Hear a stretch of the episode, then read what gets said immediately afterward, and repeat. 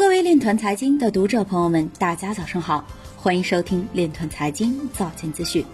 今天是二零一九年十二月二十六日，星期四，农历亥年腊月初一。首先，让我们聚焦今日财经。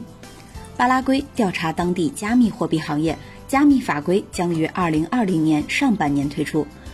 YouTube 上更多加密货币行业大 V 视频被删除。四川成都发布政策措施，鼓励发展基于区块链等新技术运用的供应链新模式。兰州应用区块链技术接入轨道交通二维码。美国癌症协会现在接受通过 BitPay 进行比特币捐赠。加利福尼亚大学圣塔芭芭拉分校结束其第一门区块链课程。吉鸿股份全资子公司拟成立合资企业，拓展能源加区块链应用功能平台业务。有媒体报道称，比特币减半与价格并无明确直接关系，减半未推动价格上涨，或使矿工及矿机商面临困境。广电运通董事长表示，广电运通已开展 DCEP 在 ATM 机上自由兑换研发项目。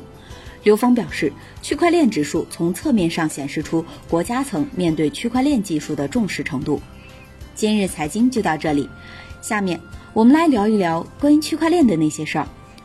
据《每日经济新闻》报道，中国通信工业协会区块链专委会副主任、粤港澳大湾区研究院特邀研究员刘海林近日表示，数字经济的特点是资产的数字化和数字的资产化，可以使融资成本降得更低、范围更广、效率更高。数字资产化的技术基础是区块链，其最主要的特征是可以通过多方认证、多方背书。因此，可以成为新一代金融基础设施的技术基础。在他看来，建立数字交易所首先要解决监管问题。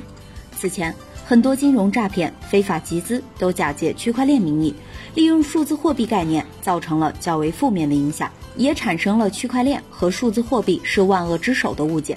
我们可以推广沙盒基地，在一定区域、一定范围内，给金融创新提供可容纳、可容忍的环境。